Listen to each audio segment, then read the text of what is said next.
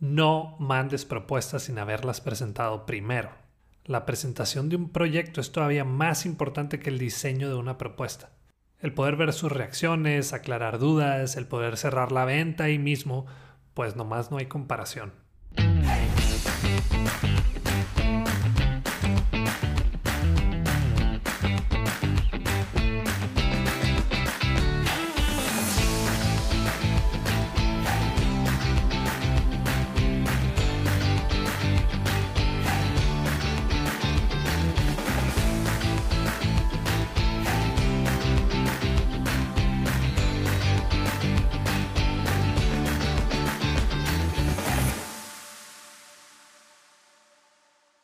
Este es el episodio 31 de Bueno, Bonito y Valioso y yo soy Daniel Rodríguez de la Vega, conferencista internacional, fundador de Creces y host de este podcast.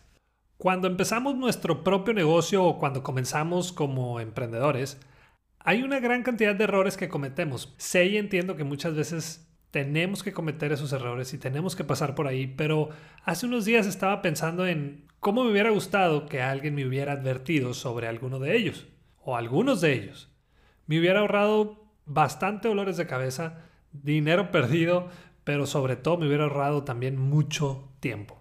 Así que si te dedicas a vender servicios o estás en la industria creativa, este es un gran episodio para ti. También si vendes productos hay varios puntos que te van a servir o que van a ser de utilidad y por eso hoy voy a hablar de los 8 errores que yo cometí cuando iba iniciando. Espero que los tomes muy en cuenta porque créeme, te van a hacer la vida y tu negocio más fácil.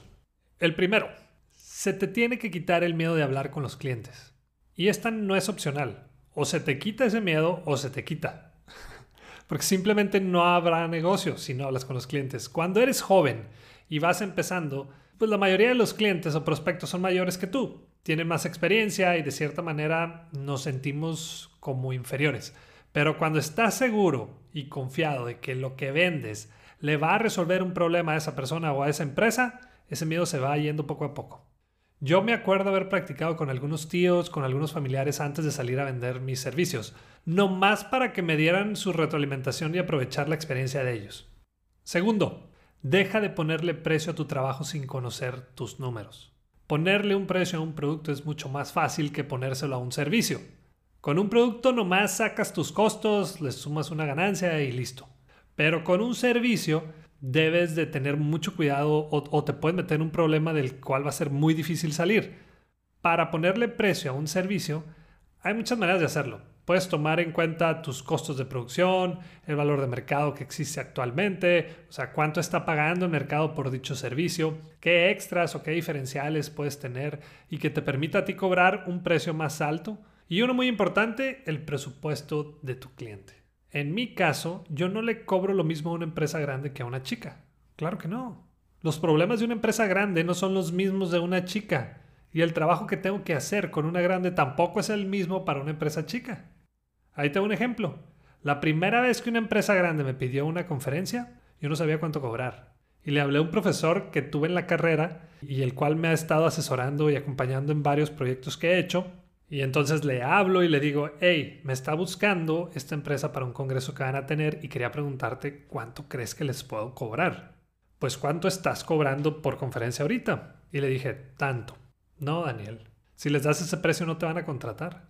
Súbele y cóbrale esta cantidad por lo menos. No, hombre, le dije, estás loco. Me van a decir que no, me van a echar para atrás. O tú confía en mí. Todavía me explicó cómo sería lo ideal al momento de cobrar en ese tipo de eventos. Me dijo, saca un estimado de cuánto va a costarle a esa empresa todo su evento. ¿Cuánto van a gastar en alojamiento, alimentación, renta de salón, logística, etcétera? Todo. Y todo eso sin tomar en cuenta tus honorarios. Y luego le vas a poner un porcentaje de acuerdo a lo invertido en cada uno de esos rubros. Por último, tú vas a cobrar un porcentaje de todo lo que ellos invirtieron. Y listo. Ahí está un precio justo para las dos partes. Tercero, no mandes propuestas sin haberlas presentado primero. Un error muy común que yo cometía en el pasado es que si me pedían alguna propuesta de capacitación, yo, yo la hacía, se las mandaba y les decía, hey, si tienes alguna duda, nomás me avisas. Lo que pasa con esto es que la mayoría de las veces, pues no se reportan. La presentación del proyecto es todavía más importante que el diseño de una propuesta. El poder ver sus reacciones, aclarar dudas, el poder cerrar el trato ahí mismo, pues nomás no hay comparación. Entonces, anímate, haz la presentación y vas a ver cómo se incrementa significativamente tu porcentaje de cierres. Número 4. Deja de decirle sí a los malos clientes. En el episodio 26 hablo sobre cómo tratar con clientes difíciles, pero también viene la diferencia entre un cliente difícil y un mal cliente. Y a eso me refiero en este punto. No tengas miedo en decir no, pero sí te recomiendo ofrecerle otra opción. O sea, no lo dejes tirado. Es decir, se vale decir no, pero te recomiendo buscarles una solución con alguien más o con otra empresa que los pueda ayudar. 5. No comiences a trabajar sin un contrato o un acuerdo por escrito. Esto lo aprendí con el segundo cliente que tuve desde que empecé. Cuando le cobré, me dijo que el día del evento me daba el cheque antes de empezar. Y obviamente pues yo llegué y no le dije, hey, mi cheque no, empecé y cuando terminé de dar la capacitación, solo me pagó la mitad. y bueno, ni cómo alegarle, no había un contrato, tampoco un acuerdo por escrito y lección aprendida. Un contrato o un acuerdo por escrito es por el bien de las dos partes. Nos da confianza, nos da seguridad, pero sobre todo se crea un compromiso a dar lo mejor de cada uno de los dos. Es todo. Punto 6 cobra cada vez que el cliente cambie la propuesta original o cobra bien desde un inicio. Aquí a lo que me refiero es que tienes dos opciones. Una es cobrar muy bien desde un inicio para que no tengas que preocuparte porque, por pequeños detalles y los cambios que tengas que hacer o vas cobrando cada cambio que te vaya pidiendo el cliente. Un error muy común que yo llegué a cometer fue que me pedía una capacitación y luego ya estando ahí me decían, hey, ¿por qué no le agregas este tema? Ándale, ya, ¿qué te cuesta? O cuando tengo mi conferencia anual, no falta el que me dice, hey, quiero mandar a 10 de mis colaboradores. Déjame el boleto en 100 pesos, ándale, no seas gacho, y, te mando a los 10. la mejor opción desde mi punto de vista es la primera. Cobra bien para que después no te preocupes por pequeñeces. Es decir, esto es lo que te voy a cobrar y tienes derecho a este, esto y esto otro. Y listo. 7. Toma en cuenta los números de tu negocio. Es muy común poner tu propia empresa y por más pequeña que sea, pues hay números que nos indican cómo está y cómo va nuestro negocio. Suele pasar que de repente alguien pone su propio estudio de lo que sea y de repente dice, ah, canijo, porque no estamos teniendo las utilidades que deberíamos. Mide tus ventas, mide tus gastos, utilidades, propuestas por mes, propuestas aceptadas por mes y eso es lo mínimo que deberías estar midiendo. Y por último, el 8, se te tiene que quitar el miedo a vender. En buena onda, no tiene nada de malo vender. Es más, si no vendes no sobrevives. es que las ventas no es lo mío, es que voy a tener vendedores, es que me choca vender, es que la gente nace para ser vendedores. Todo eso es mentira y lo sabes.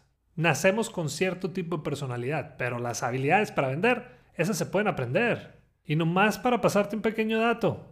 El 90% de los directores o CEOs de las más grandes empresas del mundo fueron y siguen siendo grandes vendedores. Así que si te sientes de esa manera, o que es algo que no se te da, de verdad te recomiendo que vayas empezando. Porque es el primer paso para poder empezar tu propio negocio o tu propia empresa.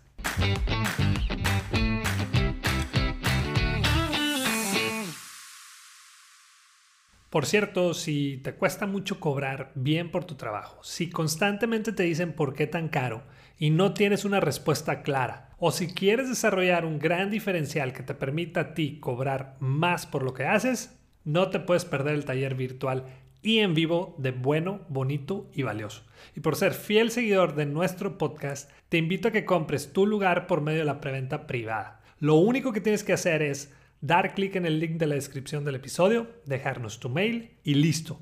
Ahí vas a recibir la información para que puedas comprar tu lugar al precio más accesible en la historia de Creces. La preventa solo dura unos días y después tendrás que adquirirlo al precio regular. Entonces aprovecha y comienza a encontrar tu valor en el mercado. Y en este episodio regresa a la sección de QA o de preguntas y respuestas. Si no has mandado la tuya, la puedes enviar a cualquiera de mis redes sociales y si es buena, la escojo para que aparezca en uno de los próximos episodios. La primera pregunta la mandó Irene.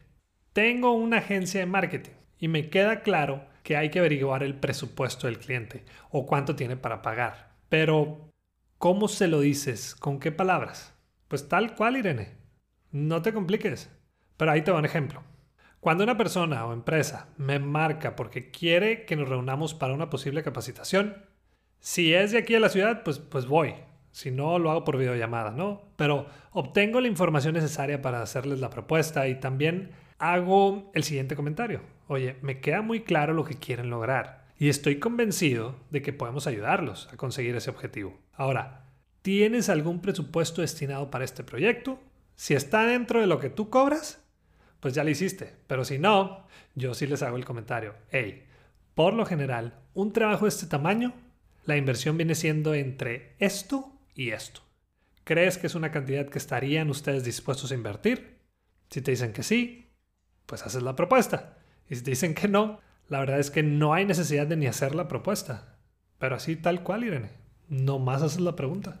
La segunda pregunta es de Carolina y dice, ¿cómo haces cuando la competencia es tan desleal que da precios absurdos solo para dañar?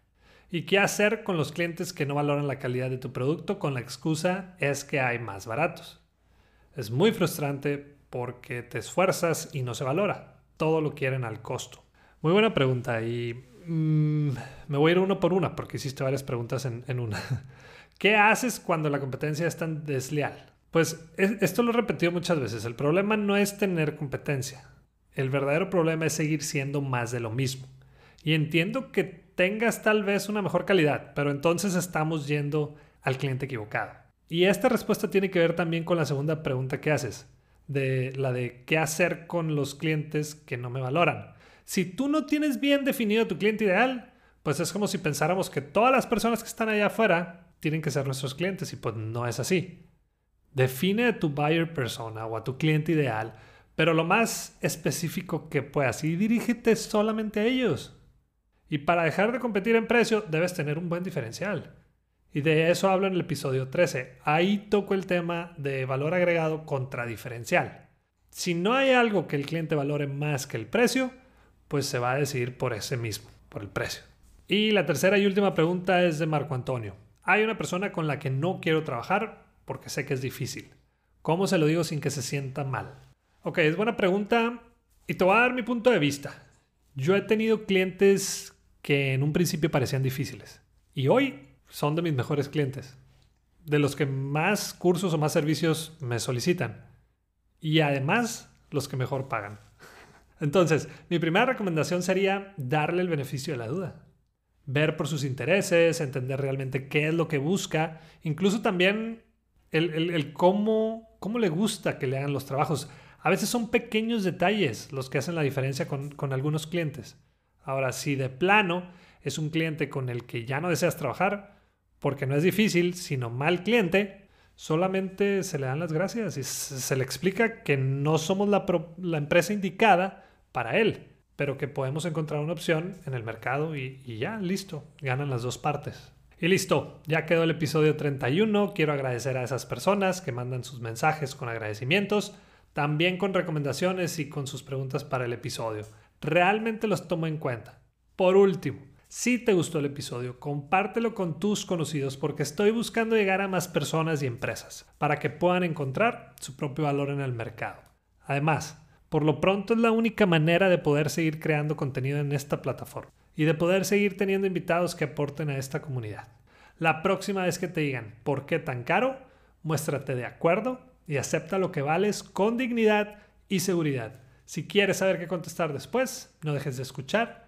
Bueno, bonito y valioso.